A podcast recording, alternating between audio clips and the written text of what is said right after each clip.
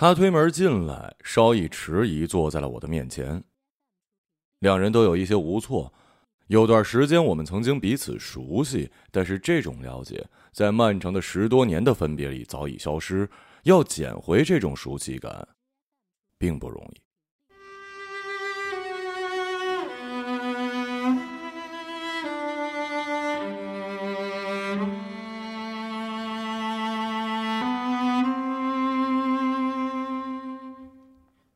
我们之前相互发过近照的。他变化不大，还是一副高大、消瘦、拘谨的模样，习惯性的低头，并穿着 Reebok 的大款鞋子。这个牌子我已经很少在商店看到了。而我呢，则发生了显著变化。这家叫做 Joe 的纽约披萨店位于吴江路。他在微信里说，这是上海复刻纽约本店最相似的一家。之前试过，一度让其怀疑还置身于一万公里以外的另一个城市。店铺墙面使用的是复古红砖，和纽约店尽量保持一致。我刚刚回到上海，他则刚从浙江莫干山度假回来。去莫干山之前，他跟女朋友分手了，具体原因没有详述。而我也刚刚从一段关系里走出来，同样没有告诉他原因。结果已经如此，剩下的只是面对和继续的问题。呃，你现在住在哪儿啊？我报了一个地址，然后表明是租来的。哦，挺好的。多少钱啊？我说三千多，在这个城市里，以这个价格不算昂贵，甚至可以称之为便宜。我没有问他现在住在哪儿。上一次我们坐在一起时，还是在他位于新华路上光线昏暗的老公房，一起看了一部电影，具体细节已经想不起来了。但我依然清晰的记得我们在新华路的电影院用优惠券看的《天下无贼》。整个过程我一直在哭。后来我跟另一个人在一起又看了一下这部片子，同样哭了一次，只是眼泪少了许多。哭完之后，我起身去洗手间补妆。电影已经散场，街灯刚刚亮起，稀松的人群从黑漆漆的电影院里走出来，仿佛经历了一次不真切的梦境之后，将再度投身于另一个梦境。深秋的夜晚，马路上落满了柔软金黄的法国梧桐树叶，踩过去的时候像是踩在了织物地毯上。我的球鞋带子松开了，他蹲下身，自然地替我系上。站起身之后，拉住我的手，塞进自己的棉衣口袋。此前他不忘把口袋里的钥匙取出来，以免割伤我。这是我们第一次约会的景象，没有接吻，没有拥抱，直到。第四，也许是第五次的时候，我们才有了第一次接触。我们在学校女生宿舍后面的一个亭子见面，因为十一月底的寒冷和大风而打颤，只能拥抱在一起取暖。我的头一直向下躲避着，他也没有追逐下去。等我终于仰起头，才吻在了一起。两个人都匮乏经验。想显得激烈一点，却只是牙齿碰撞。我们不停地发着抖，无法确定究竟是来自于爱情还是寒冷。过了很久才分开。我们分开之后很久，我曾经向他问是否还记得这些细节。我能够想起来的，始终是这些温柔的、历历在目的细节，仿佛这些记忆的粉末指向了一个固定的线索，勾勒出他的轮廓与印象。他诚实的说，已经不记得了，什么都忘了，甚至是我的容貌、我的体态。那时候我们都还太年轻了，新的记忆很快覆盖了旧的，而我怀念他，也许不过是怀念那时什么事情还未经历的自己。如今他在我的面前，我们的人生中一部分阶段都隐而不显，谁都不想去打捞，但是并不重要。在接下来的人生里，此刻我们最年轻。对于过去，我们却已经饱经沧桑，已经足够好了。我说：“你还记得我们去外滩倒计时吗？”倒计时，哪年啊？二零零四年，我们大一的时候，发生了一些事儿。新生联谊会设在了学校最大的活动室，几乎每周三都会举办一次。我到的时候，有人在台上唱歌。过了一会儿，有人开始磕磕巴巴的朗诵自己写的诗，场面尴尬乏味。我走出去打算透透气，有一个戴着黑眼眶的男生也走了进来。我们在树下面，谁都没有开口。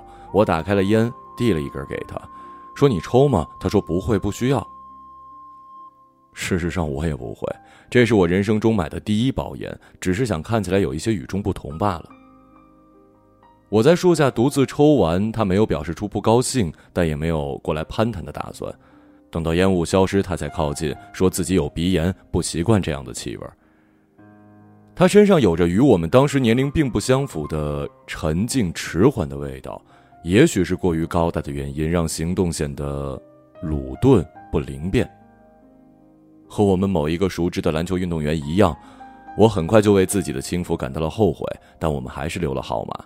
他给我发了短信。一个月之后，我们去看了电影。过了一段时间，接了吻，和任何一对普通的校园情侣一样。我们都姿容平庸，学业普通，家世普通，恋爱过程根本不值一提。到了十二月，一个高中同学给我写信，她是我少女时期最好的女友，我们还保持着一个月一次通信的习惯，就像她跟她的异地男友一样。她在信里说想到上海来看一看，数新年倒计时。我说好啊，我等你。我们的学校位于上海北部，当时地铁七号线还没有开通，如果去市区需要换乘两次公交，再步行一段距离，来回需要两个小时左右。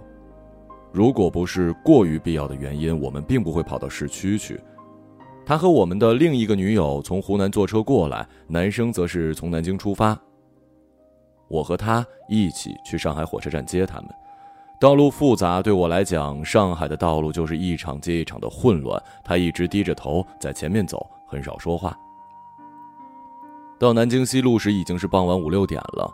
我们选了一家东北菜馆吃完饭，餐厅位于商场的二层，窗户对着熙攘的街道。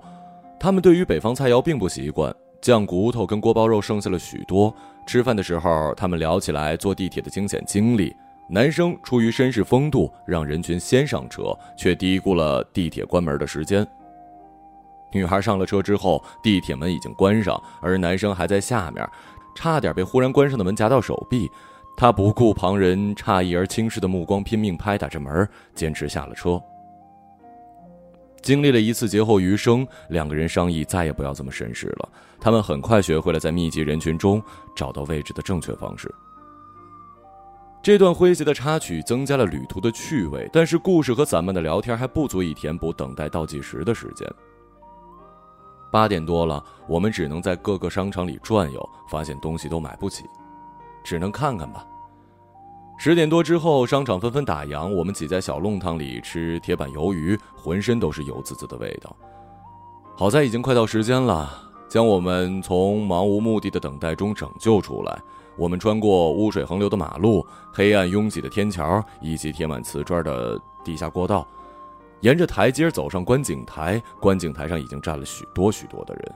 几乎看不见江边的栏杆，只能遥遥望见对岸巨大的建筑，闪烁着三星、夏普等一些公司的电子标志。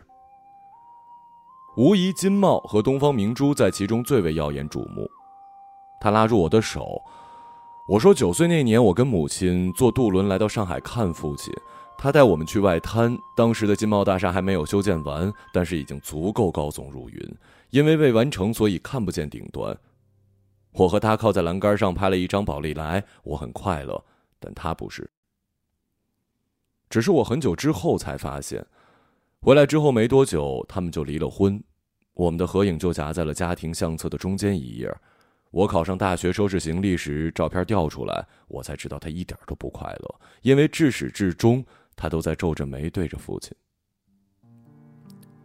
广告图像在德芙巧克力大楼上不断变换着图案，等待倒计时的人们精神雀跃。有人拿着赤橙黄绿的荧光棒，但是在深不见底的蓝色里面，光线过于羸弱，无法照见彼此的脸，只有幽幽的蓝光。我说话的声音又轻又密，很快被涨潮一般的人群淹没。我不确定他是否听见，也不知道自己说这些究竟是为了什么。流动的人群将我们挤开。等我意识到的时候，他已经短暂的消失于黑色的潮水中。我在人群中拼命找他，但怎么也看不见。一切的恐慌笼罩着我，可自己的朋友就在身后不远处，仰着头看着建筑，电光照耀着他们，人们欢呼起来。新年零时的钟声正在进入倒数，五、四、三、二、一。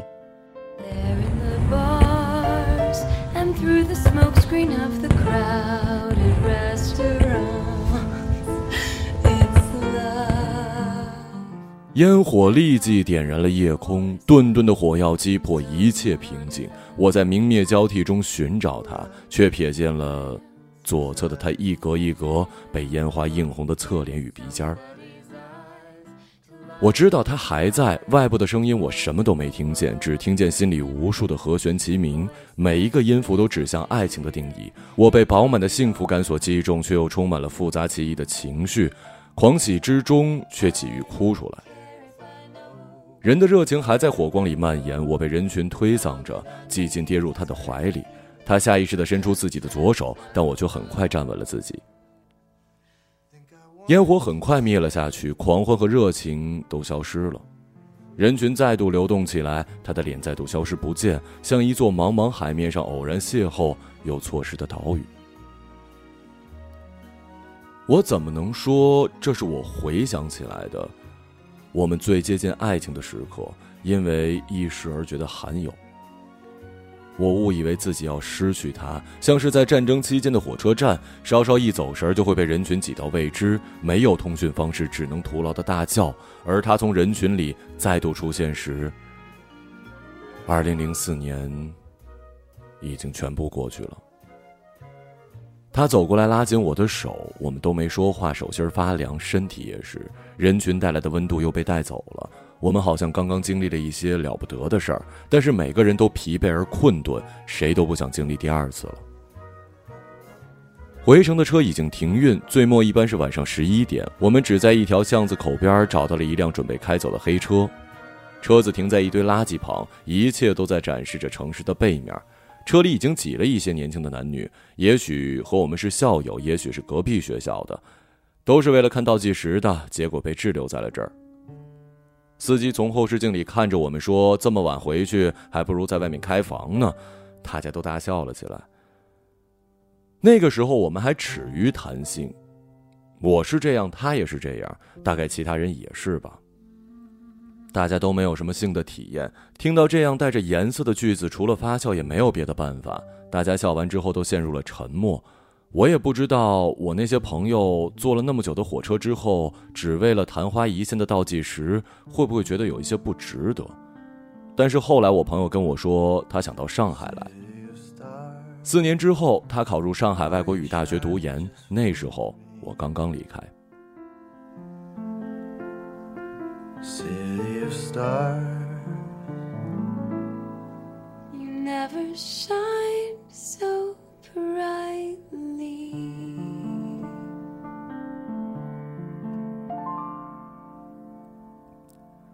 二零零四年我们多大呢？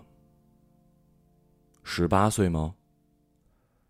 其实对我们来说十八十九二十都差不多没有显著的分水岭通通称之为年轻被热情、自由以及希望鼓舞着，好像什么都可以，总是围聚在一起，不管做什么事儿，都迫切想投身到集体和洪流里，想要去抓取点什么，不要被落下，但却没有意识到，有时候只是一次又一次的重复浩劫罢了。披萨端了上来，我们俩都取了一块，当然快结束的时候，我们已经分了手。他喜欢上了小一级、有着白净娇小面庞的学妹。下大雨时，我去他的教室送伞，却撞见他撑着一把黑色的长柄伞，和一个女生一起走出来。上海经常会刮一些莫名其妙的大风，我的雨伞在风里变成了一个向上的碗状，只能伸手去把伞的边缘扳平。为此，手臂、头发、肩膀以及裙子下摆都被雨水打湿，模样可笑。他看到了我走过来，说：“其实没有必要的，没有必要跑这么远的路来送伞。”虽然没有说出来，但我已经意识到，第一次降临在身上的爱情奇迹，在消失。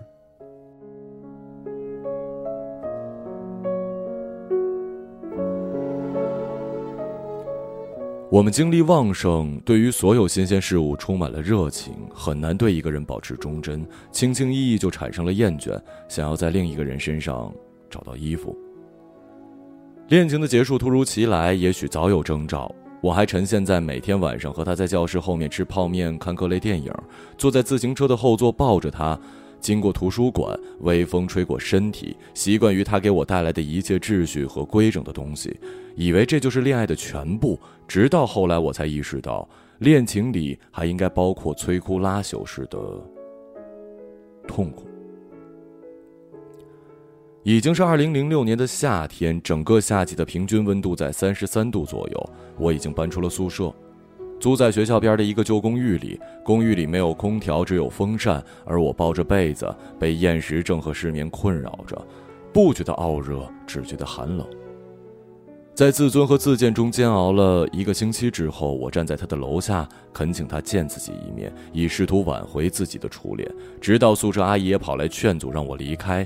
大雨加剧了当时的悲伤，但其实，也只有难堪罢了。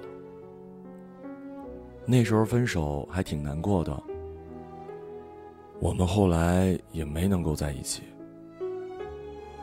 他解释，仿佛为我好受一些似的，但早就时过境迁了，迟来的抚慰并没什么意义，甚至会让你怀疑，当时造成了恋情里坍塌的蚁穴的真正原因到底是什么。我很难说出来的是，失恋对我带来了根深蒂固的影响。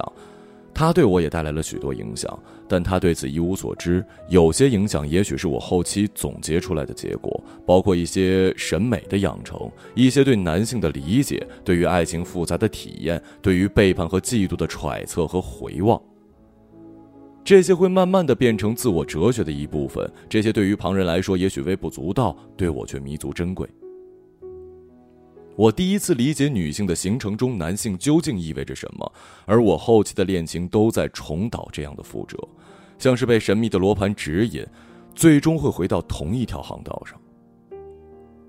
按照道理，我比他早毕业一年，但从2008年到2009年，我一直在生病，只是整天在宿舍睡觉。我本质上是一个懒散、不那么积极的人，疾病加剧了这一状况，没法修完学分，毕业论文也写不完，考研基本宣告失败。不知道毕业之后自己将会去哪儿。有段时间，我以为自己成为一个美容师或者是厨师什么的，自然也没有成功了。零九年，他读完书，在美国的罗德岛设计学校待了三年。校内网还活跃的时候，我会写一些日记，他也会在自己的页面上拍出不同地方的建筑，多半是现在的极简主义风格，或者是繁复的哥特风。我们的留言都非常清浅，但我给他写过一些信，都没有收到回复。他离开之后，我交往了两任男友，每一任都有他的影子，但更多还是不同。他们各自启发了我，也带了一些情感上的败坏吧。校内网更名为人人网之后，我们就很少用了。当时用的雅虎邮箱也停止了服务，换了一次密码，密码忘记之后就没有能再想着找回来。我们已经消失在各自的生活里许久，直到微信时期，这才重新联系起来。你的两个朋友呢？他们后来怎么样了？结婚了，二零一零年的时候。不过他们之前还经历了一段时间的分居。男生在日本读书，女生则在上海读研。另一个朋友读完大学之后回到了江苏，他辞了一段时间的职，后来重新读书，现在在一所中学里做物理老师。都挺不错的。结婚的那对是九年没在一起吗？是啊，但是都坚持下来了，是不是很神奇啊？每个人都普普通通，每个人都去了自己想去的地方。以前觉得可望不可及的事儿，时间都给予了。也没觉得什么大不了的，还有的是欲望和目标等着自己。以前我误以为他们最大的困难是分居，但实际上他们在一起的时候，困境才慢慢体现。但这都是后来的事儿了。你记得李航吗？知道一个看起来有一些笨拙，会将变色蜥蜴当做追求礼物，结果情书连着笼子一起被扔出窗外的男生。他死了，你知道吗？我摇摇头。出车祸死的。零九年的时候，我们毕业，他去西南旅游，据说是想从四川沿着川藏线一直骑到西藏，但是在过一段山路的时候出了事儿。说起来也古怪，在所有事故易发的地段、泥石流滑坡的地方、怒江七十二拐、然乌湖、通麦，那么多地方他都没事儿，却在林芝公路上撞到了一辆卡车，整个头骨都被碾碎了。我模模糊糊的想起了一张男孩子的脸，他又拿起一块披萨，感慨的说：“真像纽约的味道。”我没有尝过纽约的味道，我也从未去过那儿。二零一二年，我在西海岸，他在东面，没有机会见面。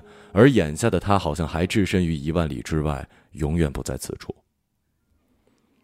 后来，你看过倒计时吗？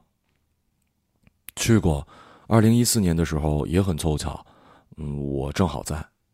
那次事儿你也应该知道吧？是，每个人都知道。我回国之后，在一家建筑设计所工作，认识一女孩，两个人谈起了恋爱。她说新年有灯光秀，想去看看。她还在大学读书，是我们学妹。我说好啊，陪你一起去看看吧。我本来是想开车去接她，但她说没必要，她想坐地铁。我去地铁口接她，两个人就从南京东路一直走下去。我们赶到的时候，其实已经进不去了，只能在外围。本来想往里挤一点，但很快又被挤出来。我们在天桥下面的银行门口等着，一直没有进入到外滩的区域，一直在人群外。大概是十一点半左右吧，我们听到对面台阶上传来哭声，但是不知道具体哪个方向。后来才知道是陈毅广场东南角，就是通往黄浦江观景平台人行通道阶梯的底部那儿。我们在外面什么都看不到，只能看到黑压压的人群。坦白的说，我觉得糟透了。胸腔被压迫着，完全动不了。有人喊着往后退，但是更多的人往前挤，想知道发生了什么。你没有经历过那样的场景，什么都乱套了。我不知道自己有没有听见鸣笛声，有人说听见了警笛以及女人跟小孩的哭。我知道有人倒了，有人死了。但与此同时，身旁响起了巨大的“五四三二一”跨年倒计时的声音，仿佛正在发生的悲剧无知无觉。还有人在往里挤。上行跟下行，我拉着他的手不敢放松，抱着他的肩膀，就怕他被压倒。他喝了一口水。我还有一点理智，我一直拉着他的手，跟在人群后退。不知过了多久，周围才肃松起来，我们才真正的从危机中逃了出来。找不到车，凌晨三点才走到我住的地方，他也没法再回学校了。整个晚上我们抱在一起。一部分因为侥幸，一部分因为恐惧。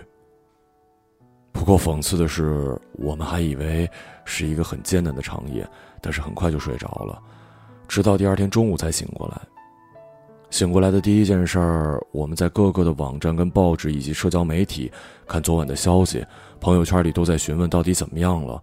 有人说消息被封锁，也有说消息不实，但是我们一句话都没说，一直沉默。我们为自己感到侥幸。同时，也因为这种侥幸而羞愧万分。有人死了，我们还活着。我们一直很难谈论这样的事儿，很长时间都没法讨论。我那时候以为自己会跟他结婚的。我们刚刚经历了一次灾难，夜晚的时候抱在一起，好像末日到来之前没有别人，只有彼此，一瞬间仿佛天长地久。但是后来还是没有成功。我后来才发觉的自己。我们分开可能不是谁的原因，至始至终，我都是在找一种自由罢了。就是不想那么快的定下来，不想因为一个人就定义了全部的自己。希望接下来的事情跟当下有不同，不管是眼下的这个人经历什么样的困难都是一样的。但是当时我还以为自己经历一次劫难就能够和一个人一生，大概到死才行。我沉默着。我不确定自己的想法是不是发生变化，等到再成熟一点儿，可能会有不同吧。你呢？那一年你在做什么呢？我告诉他，二零一四年我离开浙江，在北京的一家杂志社做记者，为了省钱，跟一个男同事租了一间位于东三环的旧屋子。同事经常出差，大部分时间屋子里只有我一个。卧室里摆着一张床、一个柜子，厨房是一台冰箱和一只平底锅，生活空洞，没朋友，没恋人。多数时间在楼下的早餐摊儿吃着没有汤的小笼包跟豆腐花，在混浊古老的城市里挤四五站的地铁去上班。周末时偶尔会去城市里逛一圈儿。我对于北方干燥的气候不太习惯，几乎一整年都在流鼻血，每天早晨起来鼻腔里都充斥着腥甜的血味儿。春季的时候，城市里充满了白色发痒的柳絮，叫人忍不住打喷嚏。杂志社并不要求严格的上班，但我还是每天定时起来、定时下班，只想找到一种唯恐失去生活重心的秩序。在冬天到来之前，我辞职回了南方。我去北京是希望能够有一些改变，结果发现，对于某些命定的部分，如果做不到，还是放过自己吧。对于不尽如人意的、令人一再失望的部分，如果做不到，还是放过自己吧。后来，我因为工作的原因，曾经陆续回过几次北京，都是冬天，仿佛为了弥足那一年的空缺似的。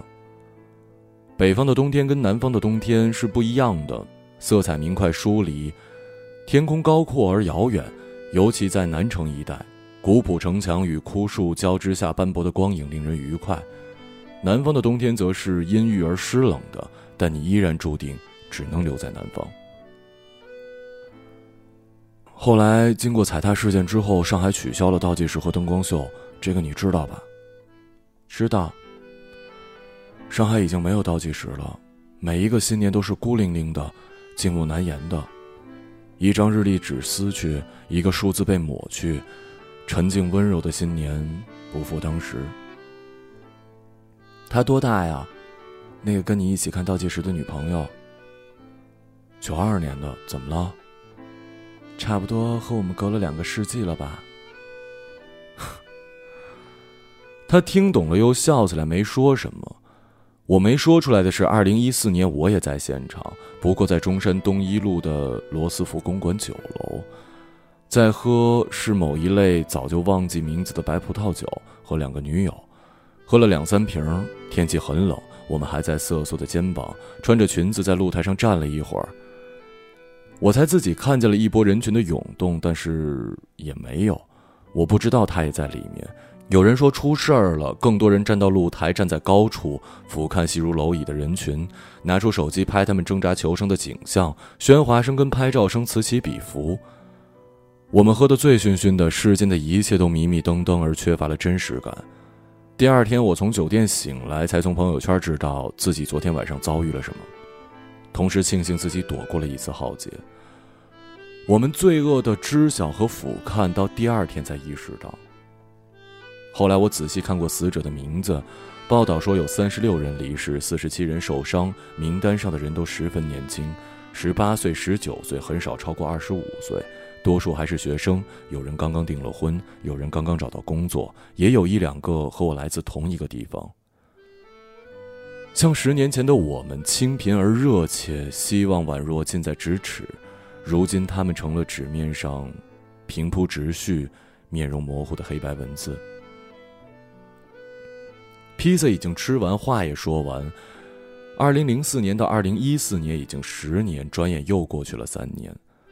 他没有问我，我也没有再说。我们在岔路口分手告别，生活仍然将各行其事下去。去年夏天我在日本看花火大会，上海没了倒计时，还是能够去别的地方看一看的。广场跟人群哪儿都有，要找到集体的热情总是有机会。很久之前，三十年前或者更早一些，我们也是围在一起，希望有所改变。但很快灰了心。有些事情只能在年轻时发生，而我们都不再年轻了。想再去一次吗？去看花火大会？不去了。不想看了。掉了职也不怕，怎么始终牵挂，苦心选中今天想车你回家。原谅我不再送花，伤口应要结疤，花瓣铺满心里坟场才害怕。如若你非我不嫁，始终必火化，一生一世等一天需要代价。谁都只得那双手，靠拥抱亦难任你拥有，要拥有必先懂。失去怎接受？曾沿着雪路浪游，为何为好事泪流？谁能凭爱意要富士山私有？何不把悲哀感觉假设是来自你虚构？试管里找不到它，染污眼眸。前尘硬化像石头，随缘地抛下便逃走。我绝不罕有，往街里绕过一周，我便化乌有。情人节不要说穿，只敢抚你发端，这种姿态可会令你更心酸？留在汽车里取暖，应该怎么规劝？怎么可以将手腕忍痛划损？人活到几岁算短？失恋只有更短，归家需要几里路，谁能预算？忘掉我跟你恩怨，应花开了几转？东京之旅一早比一世遥远。谁都只得那双手，靠拥抱亦难任你拥有。要拥有，必先失去怎接受。曾沿着雪路浪游，为何为好事泪流？谁能凭爱意要富士山私有？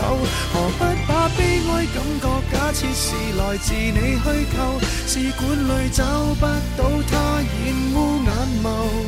前尘硬化像石头，随缘地抛下便逃走。我绝不罕有，往街里绕过一周，我便化乌有。谁都只得那双手，靠拥抱亦难任你拥有。要拥有，必先懂失去怎接受。曾沿着雪路浪游。为何为好事泪流？谁能凭爱意要富士山私有？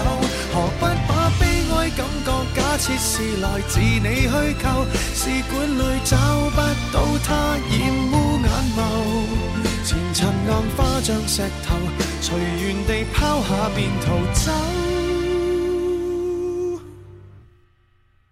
我绝不罕有，往街里绕过一周，我便化乌有。